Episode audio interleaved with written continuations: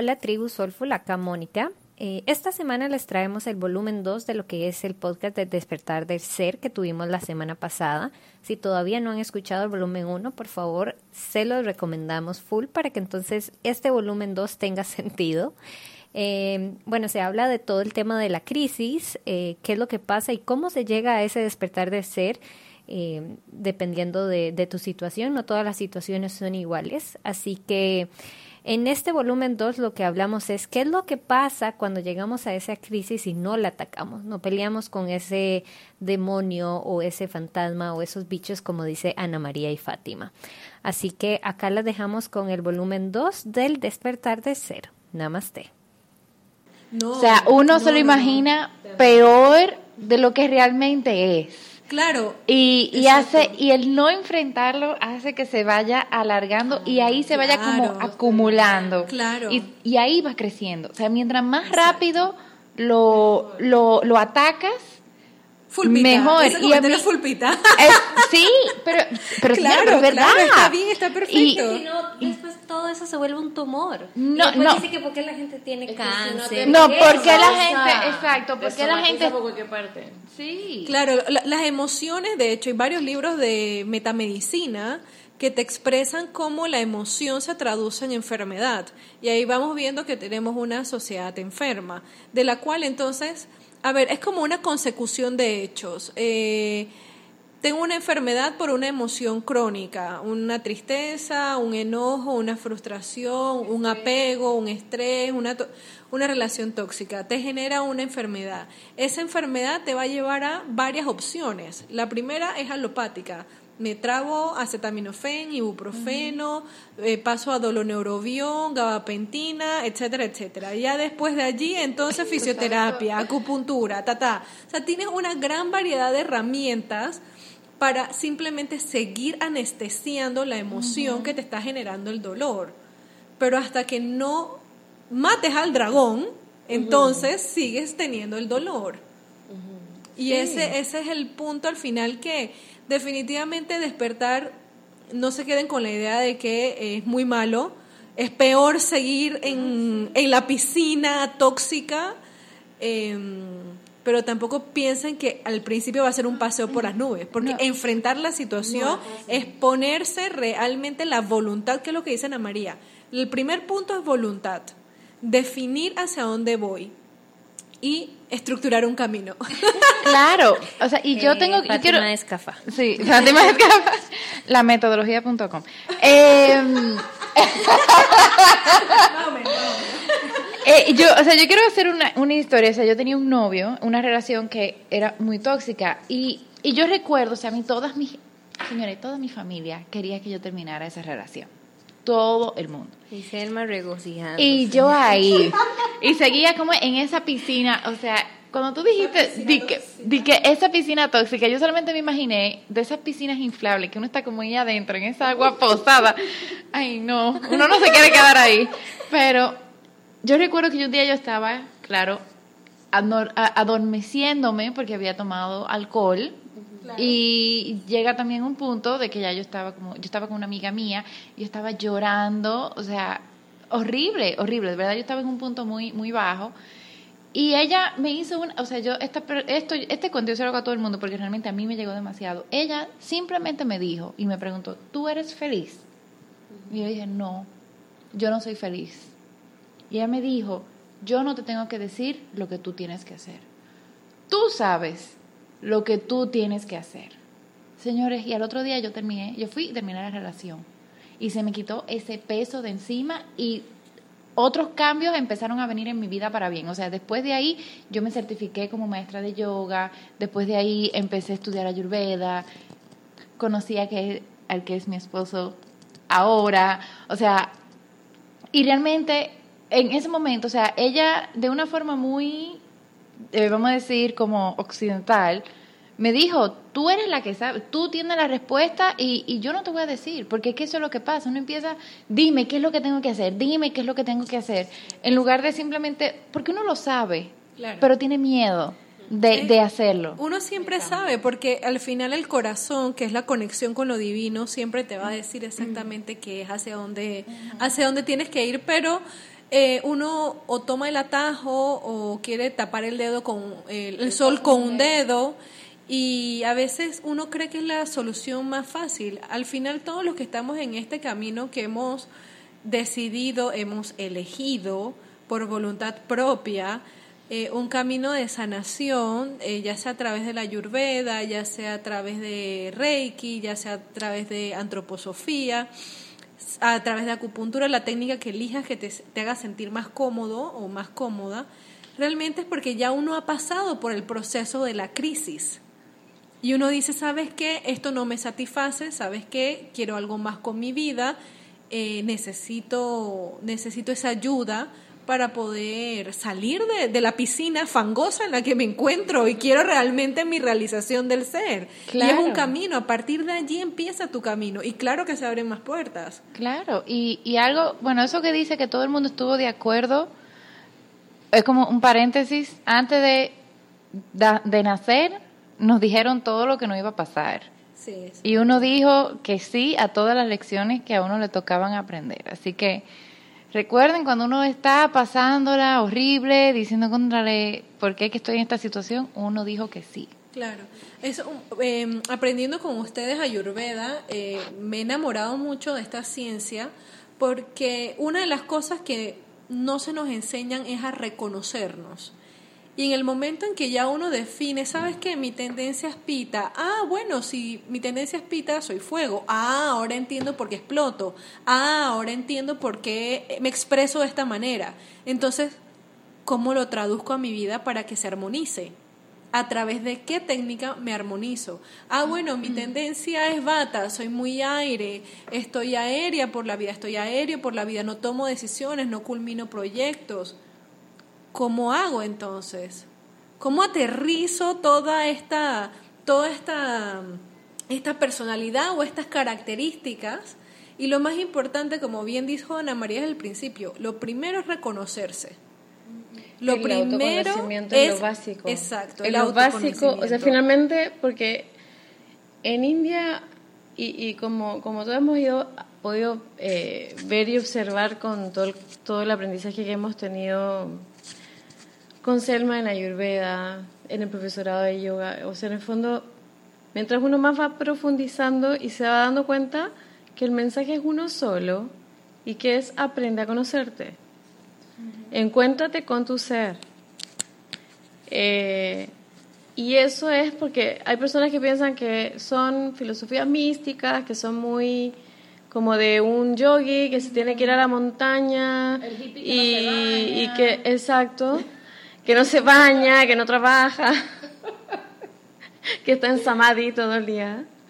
Eh, y finalmente, em, la vida, o sea, la iluminación, el autoconocimiento, la iluminación es conocimiento.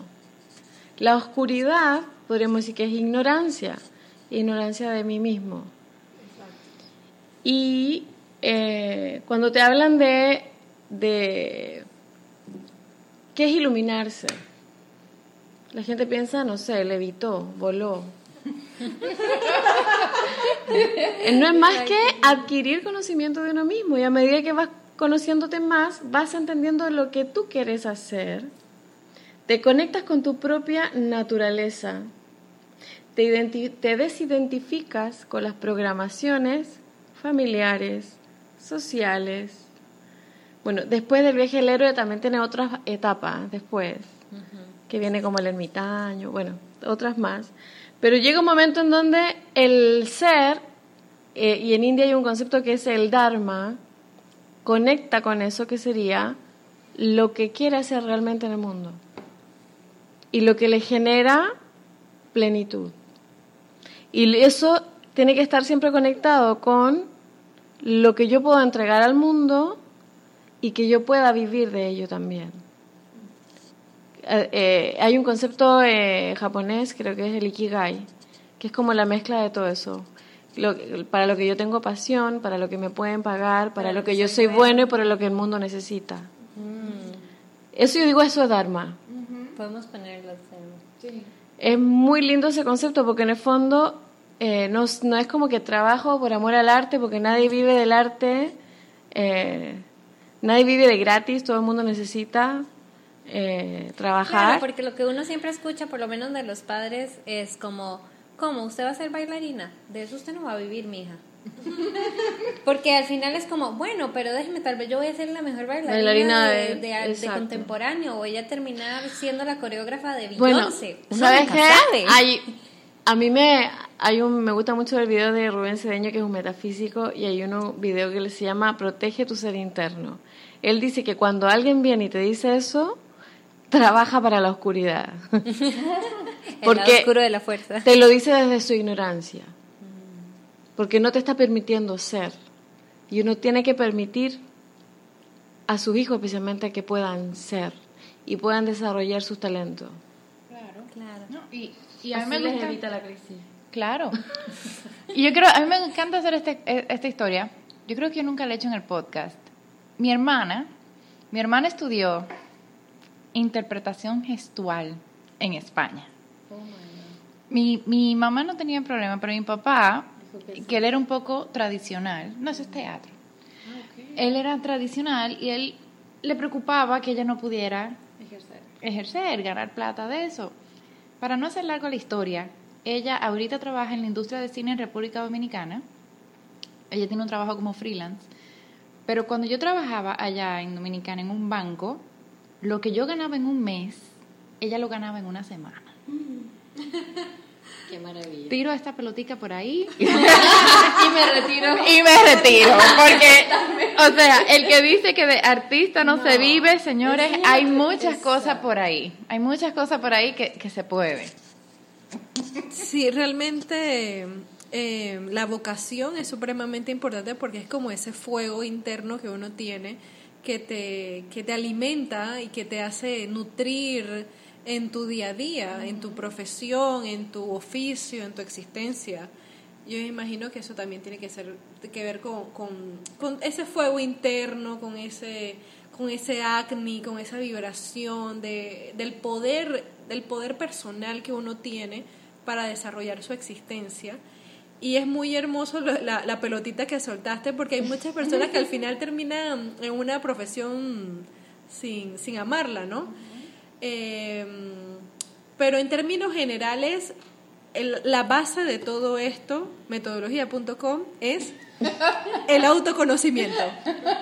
La conclusión es el Sí. autoconocimiento. Es muy importante, eh, de verdad es supremamente importante escuchar ese yo interior, escuchar el corazón, eso lo que te dice las entrañas, literalmente, por aquí no es, esta persona no, es el gut feeling, esto, esto no va por ahí, yo quiero más. Escuchar eso de una forma sensata, no, no irse eh, muy bata a buscar cosas que no son, sino como metodología.com, centrarse, aterrizar la idea de hacia dónde quiero ir, hacia dónde quiero ir, de qué forma quiero hacerlo y quiénes son las personas que me van a acompañar en ese viaje.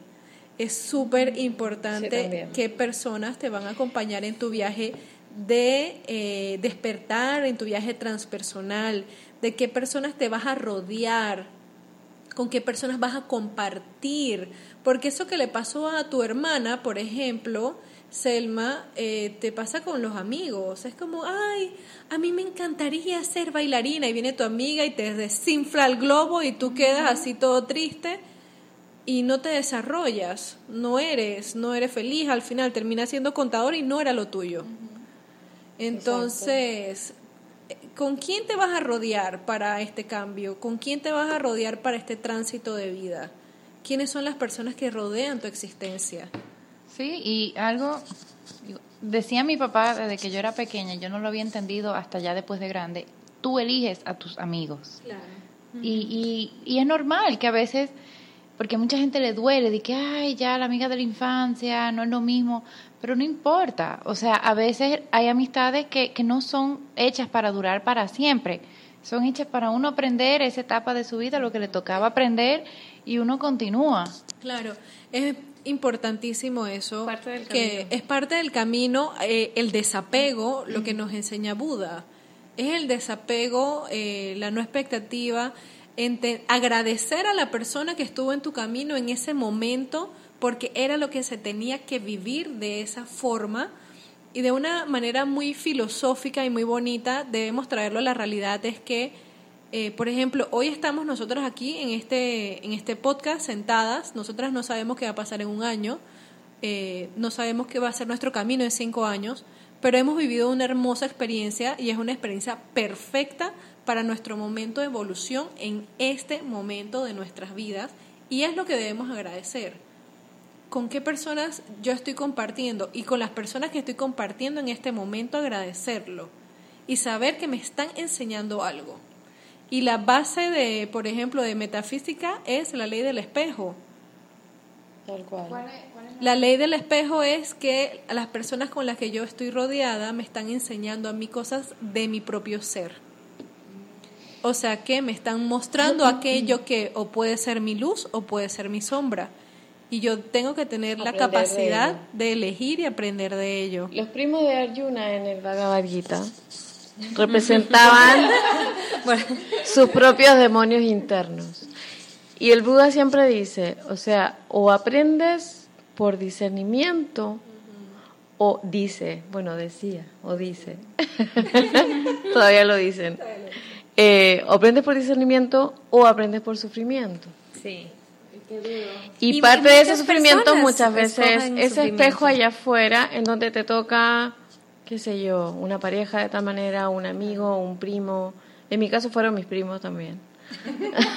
bueno, en términos generales, hemos aprendido a aprender, valga la redundancia, a través del sufrimiento porque es nuestra programación social estamos acostumbrados a ver sufrimiento y a aprender a través del sufrimiento.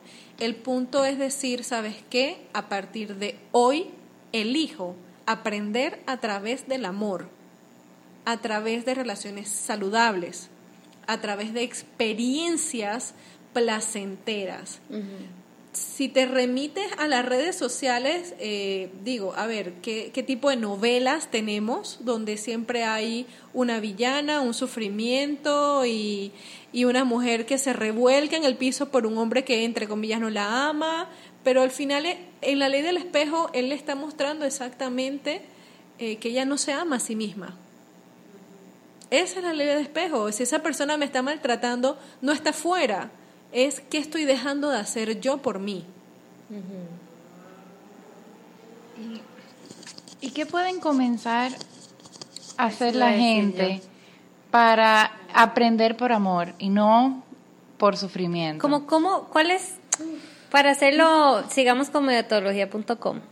Porque muchas personas pueden estar en crisis y estar muy confundidas, muy desorbitadas. La verdad es que ya yo estoy en este lodazal o esta piscina tóxica, ¿qué hago? Me estoy volviendo loca y ya como que empieza la desesperación y la desesperanza y ya no veo la luz al final del camino. Cada uno me imagino que tiene su, su pero me imagino que debe haber una fórmula mágica. No hay fórmula mágica. O no, o un uno, dos, tres, o como, ¿cuáles serían tal vez un primer paso como, ¿cómo salgo de ahí? Y entiendo que ustedes están diciendo, hay que ir para adentro y hay que conocerse.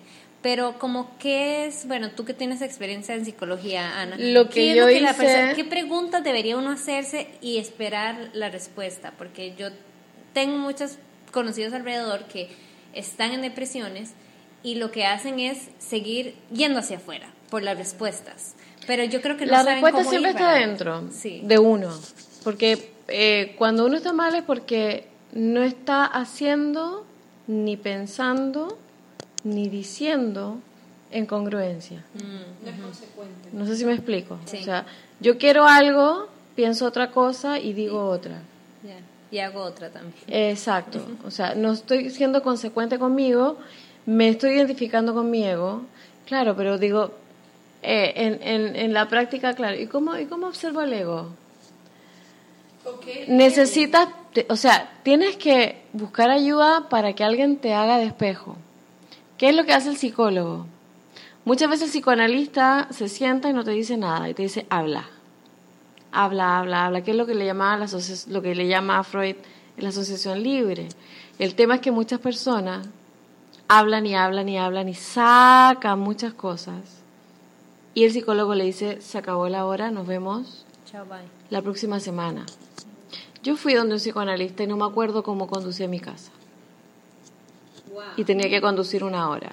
O sea, si en el camino choco y me mato, no tengo idea. O sea, igual digo yo, la psicología, hay muchos modelos. Y yo digo que no todos los psicólogos sirven para todas las personas, ni todas las personas sirven para todas las terapias. Claro. Entonces hay que informarse mucho primero a quién vas a buscar eh, a pedirle ayuda. Porque puede haber una mala terapia que te tire más abajo. Claro. ¿Cómo puedes tener la suerte de tener a alguien bueno que te saca? Yo creo que el punto más álgido, perdón Ana María que te interrumpa, eh, por lo menos desde mi visión, así como Fátima Vergara, es una profunda conexión con lo divino, con la divinidad, sea de la religión que fuese. Dios no creó religiones, Jesús no creó el cristianismo, Buda no creó el budismo, sino que son filosofías que se desarrollaron a partir de la enseñanza de otra persona, de un maestro. Eh, Buda te insta a la liberación a través de un autoconocimiento, una autorreflexión, de meditación, de contemplación. Jesús al final te decía, ama a tu prójimo como a ti mismo. O sea, ama a tu prójimo como a ti mismo, más claro no puede ser. Primero te amas a ti mismo y comienzas a amar a tu prójimo. Exacto. Entonces, buscar la ayuda eh, es, es más allá de una terapia, por ejemplo, psicológica, puede ser primero partiendo del hecho de la divinidad que existe en mí, permitirme recibir ayuda. O sea, es como, por ejemplo, yo sentada en el auto, una de las cosas que dije, Dios, esto no puede ser. Entonces es como tu clamor a Dios de decir, ¿sabes qué? Hay algo más, quiero algo más. Muéstrame hacia dónde tengo que ir y empezar a ver esas señales de hacia dónde tengo que ir. Por ejemplo, señales, no sé, estás muy triste y te sale un post en Instagram que te dice, eh, terapia de la felicidad, vamos al Parque Omar a caminar dos horas. Oye, tal vez por ahí debas empezar. Quitar energía. Quitar Porque, energía, por ejemplo, movimiento. Todo lo que es la emoción, ¿cómo canalizan la emoción? Porque hay muchas terapias, como te digo, yo hago mi crítica contra el psicoanálisis, a pesar que me cae muy bien Sigmund Freud. Pero a mí no me servía, porque a mí me movilizaba la energía emocional y de por sí psicólogo me decía, se acabó la hora y váyase a su casa. Claro. Y yo con esa energía no sabía qué hacer. De hecho, hay, hay terapias, por ejemplo, también con caballos. Hay personas que trabajan Tienes con que caballos. canalizar eso hacia algún lugar. Y nada, o sea, y si la terapia te hace sufrir y que te eso tampoco, yo considero que no está bien. Todo tiene que estar desde el amor Exacto. y desde el respeto. Ah. Porque también hay mucho terapeuta que abusa a muchas veces y lo he visto de la vulnerabilidad de los que están mal. Entonces, hay que ser bien cuidadoso a la hora de buscar ayuda y pedir ayuda. Saber a qué. Es que la gente no sabe quién. Pero tiene que discriminar en el camino si es que está mal enfocado y si es que le está haciendo más mal. Porque no todas las terapias son para todos, ni no todas las terapias, ni todos los terapeutas están eh, muchas veces eh, haciendo las cosas para la persona. No sé si me explico. Claro. No, y aparte que también por lo que he vivido, no todas las terapias son para eh, todos los momentos Exacto. o para todas las situaciones. Por ejemplo, también hay una terapia que a mí me encanta muchísimo, con la cual he sanado mucho a, lo, a, mi, a mi línea ancestral femenina, y es a través de la constelación familiar. Y eso ha liberado muchísima emoción, eso ha sanado muchísimo mi familia, ha sanado también mi, mi cuerpo físico, porque trabajas a nivel energético muy profundo. Entonces, hay montones de terapias. Digo, aparte que, obvio, la ayurveda es un- nuestra terapia de- por la cual estamos aquí. Es inofensiva. Es inofensiva y, y es por la cual estamos aquí sentados. Es muy sencillo. Eh, Es inofensiva porque no, se, no te interviene. claro, es inofensiva porque no te interviene y ojo, partiendo En- en un siempre de la voluntad. O sea, tener la voluntad de continuar. Sí, un paréntesis antes de seguir. Constelación familiar, el que no sabe, Ajá. tenemos un episodio que grabamos con Sí. Rachel Eidelman. Ah, yo no recuerdo cuál número es, yo creo que es el 5 o el 6. Eh, pero si no sabes lo que es constelación familiar, puedes escuchar ese episodio que realmente fue excelente, excelente, Claro. excelente. Y yo sí me he hecho también constelaciones familiares. Y un tip, si no sabes si la constelación familiar es para ti, casi siempre son problemas eh, que, que tú sientes como que son demasiado constantes y no hay una explicación lógica. O sea, objetiva, o sea, un ejemplo que, que fue uno de los temas en, en- en mi familia es, por ejemplo, el cáncer. O el cáncer y, y cerebro, eh, accidentes cerebrovasculares. Que los accidentes cerebrovasculares no necesariamente son hereditarios, aunque el cáncer puede que sí, pero igual, o sea, cómo eso se repite o que de repente tú siempre sientas que tienes un tema con algún miembro de tu familia, las constelaciones familiares son excelentes para eso. O por lo menos que repitas el mismo modelo de familia de o el mismo modelo, el mismo patrón. El patrón de que de matrimonio, Ajá. por ejemplo, eh, la escogencia de tu pareja, eh, Sí. que se repite generación tras generación, o una familia de completa infelicidad, Ujú. Que están como sumidas en en simplemente en una tristeza profunda generación tras generación, tras generación, tras generación. Sí. Y ahí es cuando alguien del linaje familiar viene a sanarlo. Exactamente. Y de hecho, ahí volvemos al punto del despertar de la conciencia.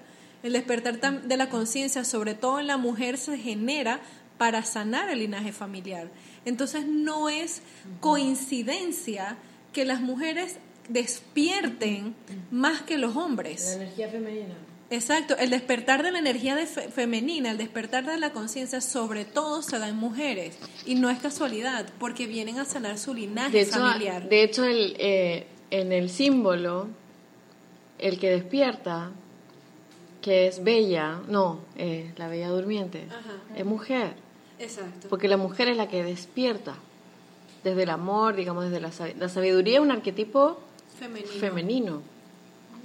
Y el sostenimiento. Y es quien el- el sostiene la sociedad y es quien, digamos, yo creo que tiene la energía, las mujeres, de poder hacer ese despertar. Y por lo mismo se están generando, y yo he tenido mi, mi, mi dado vueltas en mi mente de, de todo este movimiento de mujeres que yo decía es tan violento, de repente para, según mi propia apreciación, pero cuando uno empieza a despertar de la conciencia a nivel, a nivel personal, al principio también se revela.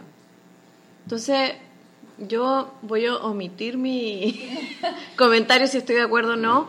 Solo puedo decir que es parte del proceso y que en algún momento tiene que venir con compasión y con amor. pero a ese movimiento te refieres como esa fuerza de la mujer queriendo ser más masculina. No. ¿O a cuál No, fuerza te a refieres? la- me refiero a las manifestaciones en las calles en donde se desnudan y gritan y hay gente que le choca mucho. En Chile, por ejemplo, se han dado muchas en donde se saca la ropa, se ponen colita de caballo y salen a gritar. Y, No. y ello para, o sea, ¿cuál, el- cuál es el motivo y la intención? ¿Por qué lo que Tengo están muchas amigas que están en- muy en contra del movimiento y que en el fondo eh, mujeres a la calle sin ropa, o sea, sin la parte de arriba, se rayan, se ponen cola de caballo así como la yegua mostrando eh, las pompis. Entonces uno, la gente se, ¿cuál es el sentido? ¿No? Y viene y es muy violento, Bu- googlealo. Y vas a encontrar movimientos feministas, y no solamente creo que en Chile, ha sido, parece que partió en España así, muy agresivo. Es como que, ah, no nos gustan tocarnos, no les gusta a los hombres mirarnos, aquí tienen. Y se saca la ropa.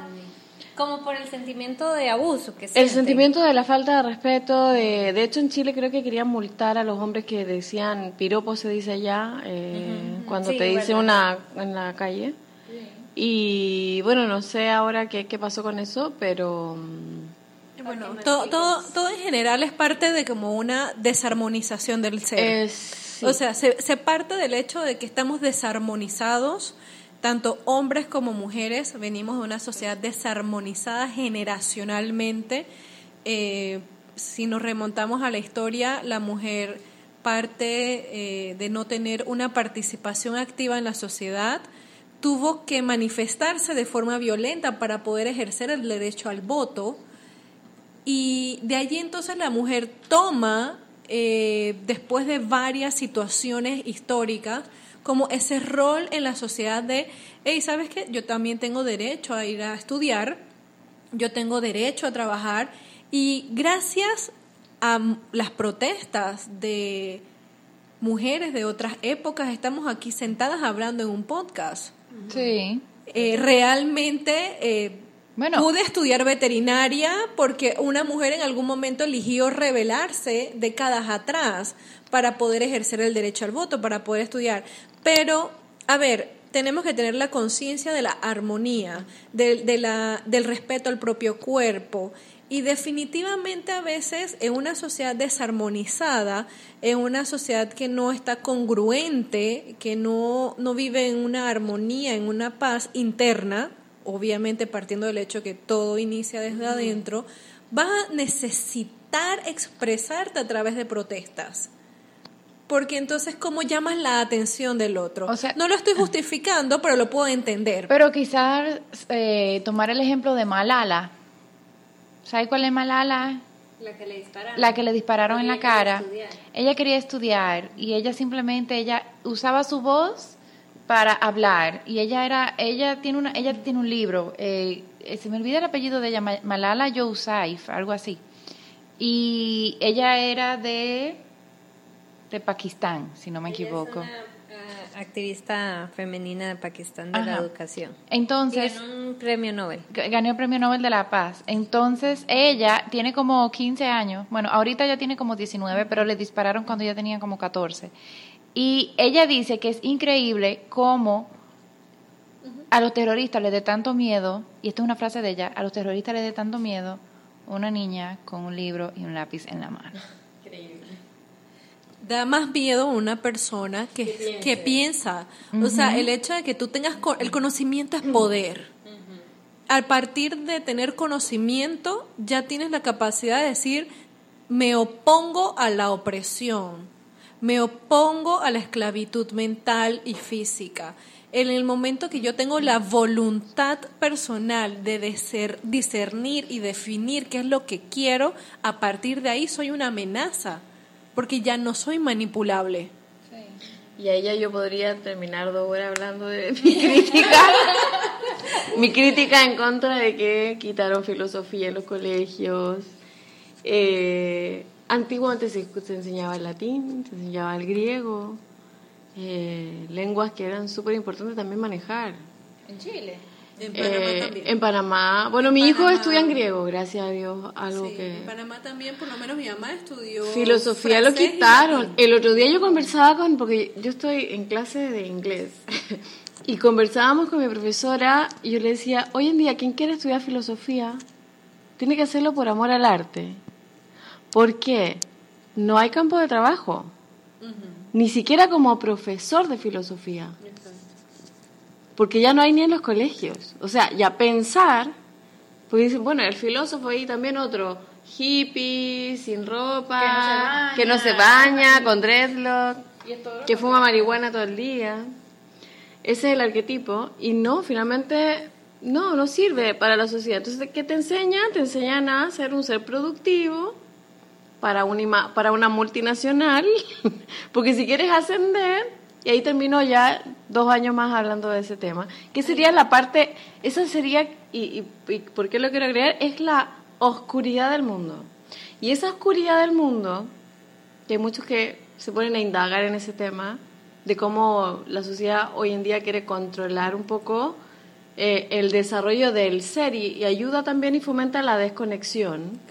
Es muy conveniente estar Es- desconectado. Es conveniente realmente. estar desconectado, es conveniente estudiar para, o sea, transformar el Dharma en el ser productivo Exacto. y convencer al hombre de que hay una limitación de carreras para estudiar. Exacto. Y finalmente nadie puede desarrollar los talentos si no es un médico, si no es un abogado, si no es, qué sé yo. Hoy, hoy yo leí una, ay. Hoy yo leí una frase, leyendo un artículo súper random, que me llamó tanto la atención que yo hasta lo tuve que guardar. Y es exactamente lo que estás diciendo, de que es difícil como que lograr que un hombre entienda algo cuando su salario depende en que no lo entienda. Wow. O sea, es eso, Tal cual. o sea, es increíble, y es increíble. Y yo estoy contigo, yo, yo pienso que los colegios, además de dar filosofía, debe- deberían dar meditación, Completamente. mindfulness, Completamente. y en cuanto a...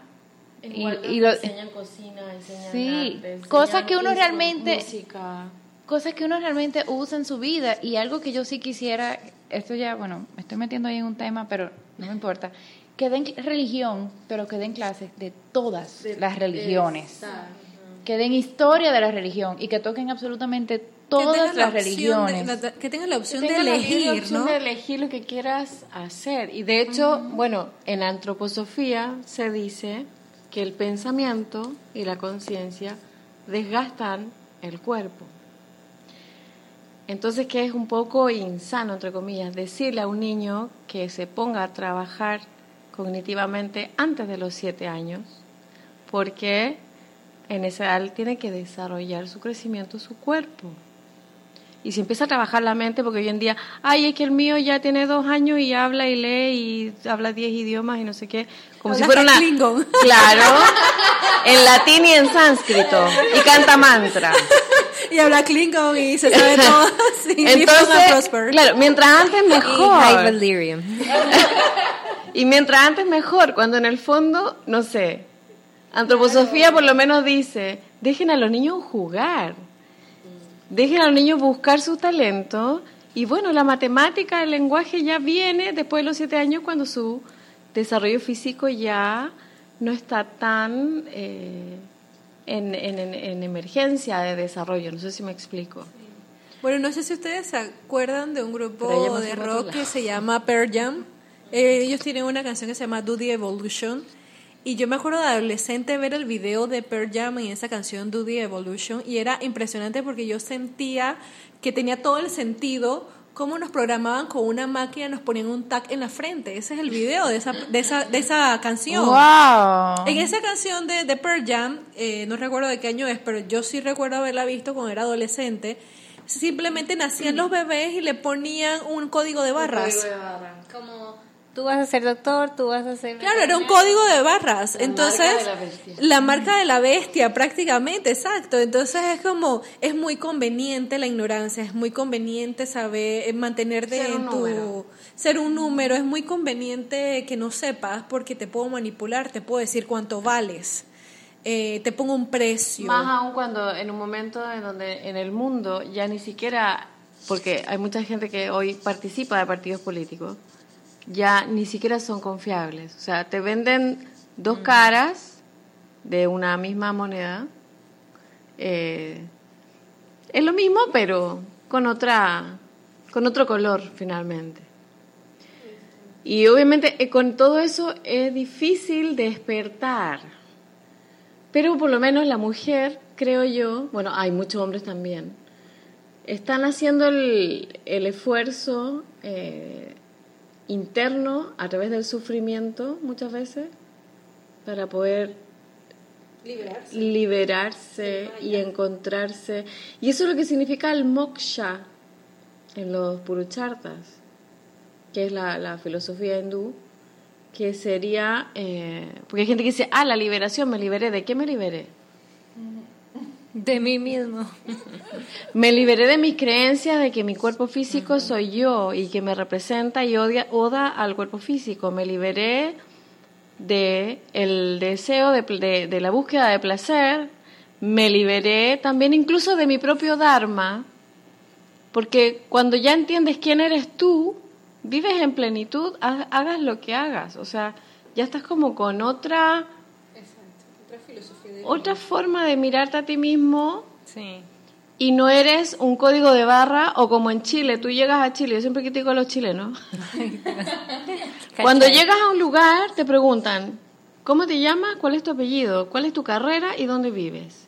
Y en cuanto a eso, no digo todos, pero la mayoría, ah, ok, esa es una idea de ti en cuanto a tu apellido, en cuanto a tu carrera, en cuanto a tu clase social. Claro. Y deciden ahí si Eres se relacionen eres mi amigo, contigo no. Sí. Y bueno, eso debe pasar en todas partes, pero en Chile es como que, ¿y ahí? ¿Dónde estudiaste? ¿De dónde erí? Porque ya no es eres, ¿de dónde erí? Entonces, ¿de dónde erí? Bueno, creo que una de las cosas más bonitas de, de por lo menos de, de mi despertar y de lo que yo veo de las personas que están a mi alrededor, lo más hermoso que sí les puedo compartir es que comienzas a ver con una compasión absoluta a todo el mundo, porque el primer paso es tenerte compasión a ti mismo. Ya después que has matado a los primos de Arjuna, esto que mataste al dragón, que esto, esto, tiraste el anillo, tiraste el anillo, ¿sabes qué el anillo representa? El amarre, representa el, es como una forma de control también.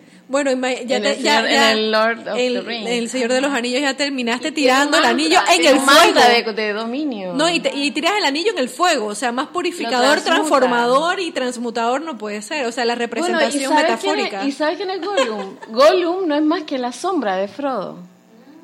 Por eso él lo mata, lo tiene que destruir. Por eso siempre lo anda cerca. Eso porque él, no puede dejar que Gollum ande solo, él siempre, porque por eso lo quiere, porque lo está integrando. No, suéltalo, suéltalo, suéltalo y, y Gollum es su Frodo siempre como no, él viene conmigo. Claro, pero retomando a la compasión. O como cuando Drogon, el dragón de Daenerys, quemó el Iron Throne. Aquí, tenemos todo nuestro tema con entre Marvel y El Señor de los Anillos. Pero les comparto que, que lo más bonito del despertar realmente es la compasión que se genera hacia uno mismo. De verdad es hermoso.